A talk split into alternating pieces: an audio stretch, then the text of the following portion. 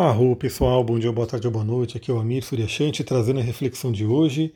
Vamos engatar aí o nosso ano novo. Tivemos aí já um primeiro áudio e agora, na segunda-feira, começamos efetivamente a nossa semana de trabalho. Passamos aí o período do feriado, das festas, da virada e a gente começa aí, pelo menos para mim, né, muito trabalho aí pela frente para 2021. E bem, vamos continuar a nossa jornada pela Lua. A Lua está no signo de Virgem, então a gente não perdeu nenhuma lua, né? A gente falou sobre a lua em Leão na, na, virada do ano, falando um pouquinho sobre ela, e agora temos a lua em Virgem, e eu quero trazer um pouco sobre ela também. E ela está fazendo agora né, um trígono com o Sol. O Sol está em Capricórnio e a Lua está em Virgem. Dois signos de terra, né, dois signos de terra, dos signos conhecidos como os mais trabalhadores, produtivos, realizadores, que é Capricórnio e Virgem. Touro também está na jogada por ser um signo de terra, né, mas temos aí Capricórnio e Virgem como muito conhecidos por esse lance do trabalho, né? De trabalhar, de produzir, de realizar, de trazer aqui para a matéria. E cada signo a gente pode falar muitas e muitas coisas sobre o signo, né? Cada signo traz uma dimensão enorme. Então, por exemplo, no material que eu estou fazendo para o curso de astrologia, a gente tem uma série de palavras-chave né, para cada signo. E claro que em cima de cada palavra-chave a gente pode abrir um leque de muita, muita informação sobre cada um dos signos. Tanto que eu estou realmente revendo, talvez né, é, eu mude um pouco o formato que eu queria fazer o curso de astrologia, porque quem fez o curso de cristais, o último, sabe muito bem, né? A gente começou a fazer o curso, era para ter um X número de aulas, era para ter lá tantas aulas, e de repente, como eu falo bastante, né? Vou abrindo e falando e falando, cada pedra vai abrindo também, muita coisa para falar. De repente teve muito mais aulas do que o esperado, enfim, o curso se estendeu, então eu estou vendo de astrologia de repente fazer um pouquinho diferente, né, para poder trazer uma coisa mais organizada, né? Para a gente poder, para eu poder realmente me, me organizar e não estender tanto o curso mais do que esperado. Porque cada signo, como eu falei, ele traz muitas e muitas possibilidades da gente conversar sobre ele, da gente realmente entender a energia dele. Então, nesse áudio aqui, eu não vou nem falar tanto sobre os contatos, né, os aspectos que a Lua vai fazer. Já falei do aspecto principal que eu estou falando, que é o trígono do Sol. Né? Então a Lua, que é o feminino, né, que é o nosso emocional, está em trígono com o Sol, que é a nossa razão de viver, é o nosso brilho pessoal, tem a ver com a nossa missão também, o lado masculino racional, ou seja, Sol e Lua estão falando de forma harmônica, ambos em signos de terra, signos trabalhadores. O que eu queria trazer para vocês aqui, né? Como eu falei, para a gente ser um bom astrólogo, né, para a gente poder atender as pessoas, para a gente poder realmente. Eu já vou dar essas dicas para quem quiser, né? Para quem for fazer o curso e de repente quiser entrar no mundo de trabalhar, de atender com astrologia. Então a gente não estuda somente é, astrologia, os, os, livros de astrologia, ou cursos de astrologia, assim por diante. A gente estuda assim muito astrologia, mas acima de tudo a gente estuda o ser humano. O ser humano, porque Vamos lembrar, né, o que, é astrologia? É o estudo do ser humano através né, dos astros, através, através dos movimentos dos astros. Então, assim, o nosso foco é o ser humano, o nosso foco é entender a psique, a mente humana. Então, eu tenho vários outros estudos que não são né, necessariamente ligados à astrologia, e eu vou sempre buscando os livros, buscando os temas que são importantes né, para eu ir agregando nesse mundo. Então, um livro que eu queria comentar com vocês aqui agora, algumas ideias desse livro, que tem tudo a ver com Virgem, porque vocês vão entender. Como eu falei, Virgem é um signo de terra. Né? O elemento terra é o elemento que tem a ver com a materialidade. Tem a ver com o dinheiro, tem a ver com o trabalho, tem a ver com o corpo, tem a ver com as coisas aqui da terra, da realidade. Pé no chão, aquilo que é palpável, dos cinco sentidos. E Virgem é um signo mutável, ou seja, é um signo de movimento. Então a gente pode trazer que o que, que é o signo de Virgem? É aquele signo que movimenta a matéria. É aquele signo que melhora a matéria, por exemplo. Né? Porque é uma mutação, ele melhora a matéria. E é por isso que, para quem conhece um pouquinho de astrologia, sabe que Virgem é aquele signo perfeccionista, é aquele signo dos detalhes, né, que vê os detalhes, que enxerga os detalhes, que quer corrigir erros. Né, então isso é muito importante no signo de Virgem. É aquele que quer corrigir erros, que isso pode ser uma coisa boa ou uma coisa muito chata, dependendo de como a pessoa ali que tem energia de virgem usa essa, esse dom. Então o signo de virgem ele é muito ligado a essa questão do trabalho. Tanto que ele tem a ver com Mercúrio, Mercúrio rege nossas mãos, né, rege nossa mente, tem muito a ver com o trabalho. E também ele é associado à casa 6. A casa 6 é a casa do trabalho, da rotina do dia a dia. Agora veja bem, né, só desse termo de rotina e dia a dia, a gente poderia falar muita coisa e eu quero juntar um pouquinho disso, falando sobre trabalho, falando sobre perfeição, né, fazer as coisas bem, e falando sobre rotina. Vamos pegar esses três pontos e eu quero trazer as ideias de um livro que eu estou lendo, que é o um livro chamado A Única Coisa. Não lembro exatamente agora o nome dos autores, mas eu postei lá no meu Instagram, então se você quiser, vai lá no meu Instagram, olha lá o, o, o que eu falei sobre o livro, né, da única coisa, o nome dos autores. E o que, que esse livro ele traz para a gente? É né? um livro que tem sido muito recomendado por várias pessoas no mundo do empreendedorismo, no mundo da, da, produtividade, assim por diante. Por quê? Por que, que ele está sendo tão indicado? Porque ele não traz uma coisa totalmente nova, né? Ele não traz uma grande novidade mas ele fala de uma forma que é muito, muito interessante. Por exemplo, eu, embora já conhecesse aquilo que os autores trazem no livro, ele trouxe de uma forma que me tocou mais. Então isso é uma coisa legal também, né? Muitas vezes você conhece algo, mas quando você vê de uma determinada fonte, a forma que foi colocada, enfim, pode ser também uma, uma questão do momento, aquilo te toca mais. É, então o que, que eles dizem, né? Que você tem que escolher a única coisa, a única coisa mais importante para você fazer. Por quê, né? Porque ele fala um pouco, né? Tem um trecho do livro que fala muito daquele mito da multitarefa, né?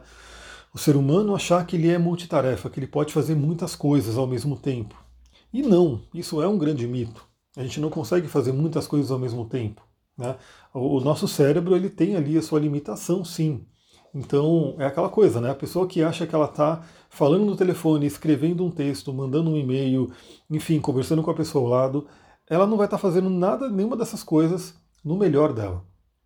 Ela não vai estar tá fazendo, ela vai estar tá realmente dividindo a atenção dela, né?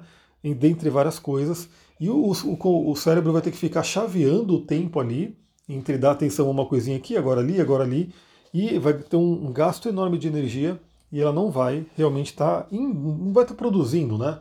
não vai estar tá tendo excelência naquilo que ela está fazendo. Então o que, que esse livro traz que é muito interessante? A gente está num mundo né, com muitas e muitas possibilidades, muitas demandas, muitas demandas, então assim, tem, são muitas opções que a gente tem. Se a gente pensar, né, até não tantos anos atrás, nossos pais, nossos avós, eles não tinham tantas opções, né? O que, que eles faziam, né? não tinha tantos livros, não tinha tantos programas de televisão, não tinha tantos, tantas possibilidades de trabalho. Né? Você já parou para pensar hoje que tem muitos trabalhos que ninguém nem sonhava que existia antes. Né?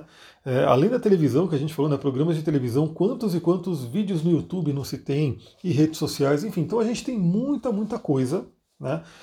Isso traz uma avalanche de atividades, de tarefas. Por quê? Porque a gente quer dar conta de tudo.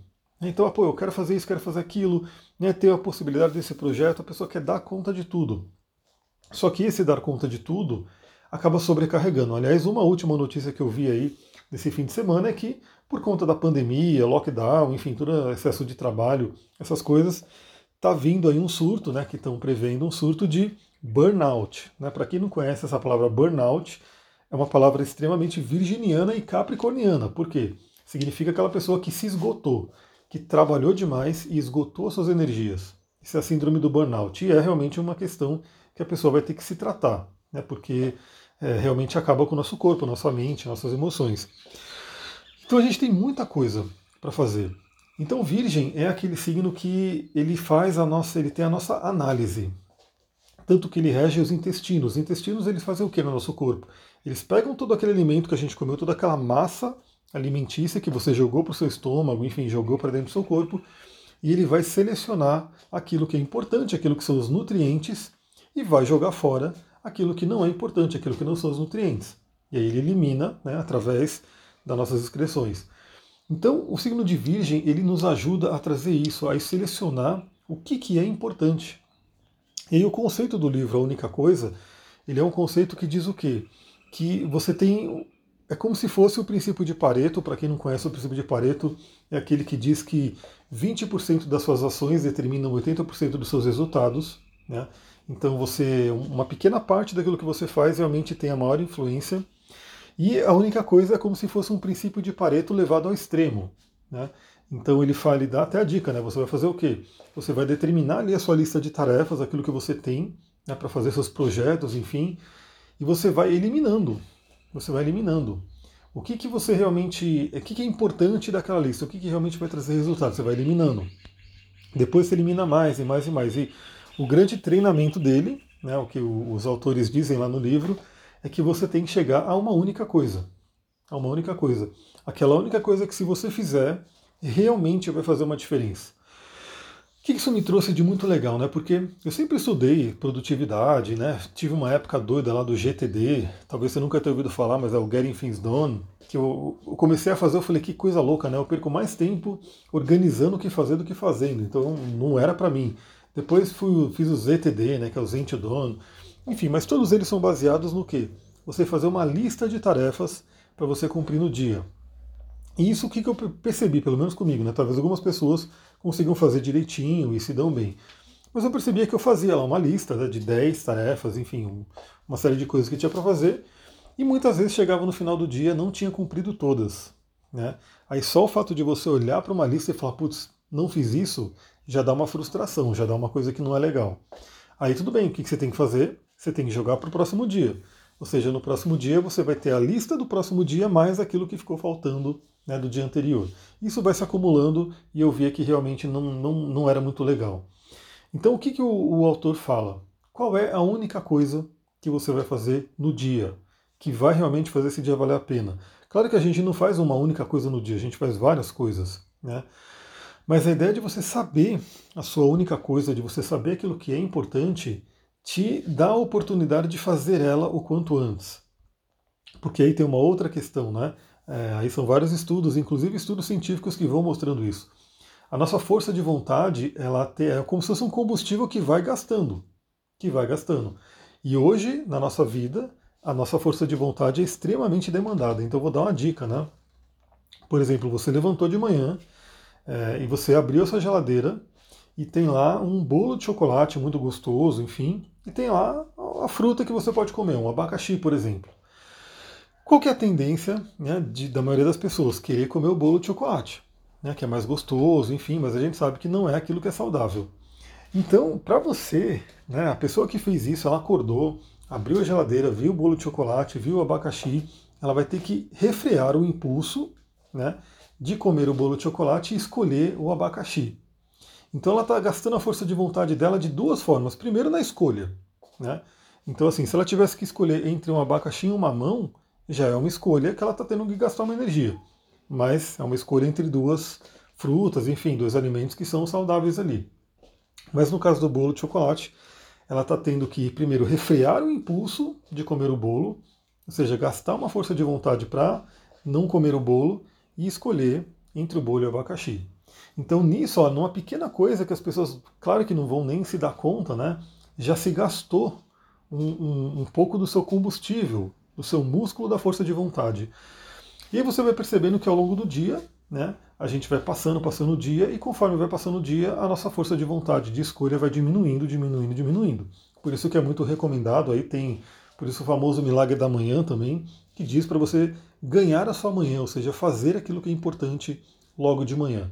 Porque é quando o seu músculo de força de vontade está bem recarregado, está forte, está descansado e você realmente vai fazer as melhores escolhas. Depois, ao longo do dia, a tendência é isso ir diminuindo. Claro que quando você tem consciência disso, você vai administrando. Depois eu posso falar um pouco mais sobre isso também. Mas então a dica agora para o dia de hoje, segunda-feira, né? Vamos dizer assim, primeiro dia útil do ano, né? Realmente começando a semana de 2021, fica o convite para você poder utilizar esse conceito da única coisa.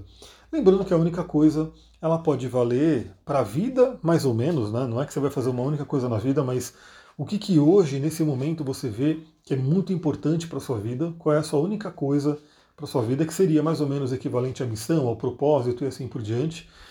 Qual é a única coisa para esse ano? Né? Então, assim, qual é, qual é a mais importante para esse ano de 2021? Lembrando, né, vamos deixar aqui, não é uma coisa que te aprisione, não é uma coisa que você vai escolher e falar, não, nunca mais vou mudar, mas é uma coisa que te dá um direcionamento. Então, que seria, qual seria a sua única coisa para esse 2021? Né? É, qual é a sua única coisa para esse mês? Né? O que você tem que fazer nesse mês de janeiro, agora, no início do ano? Qual é a única coisa para essa semana? O que é importante essa semana? E por fim, algo bem mais gerenciável, algo bem mais virginiano, porque enquanto esse única coisa para a vida, única coisa para alguns anos é Capricórnio, né? que é uma visão mais ampla. Esse única coisa para o dia é virginiano, que é o detalhe.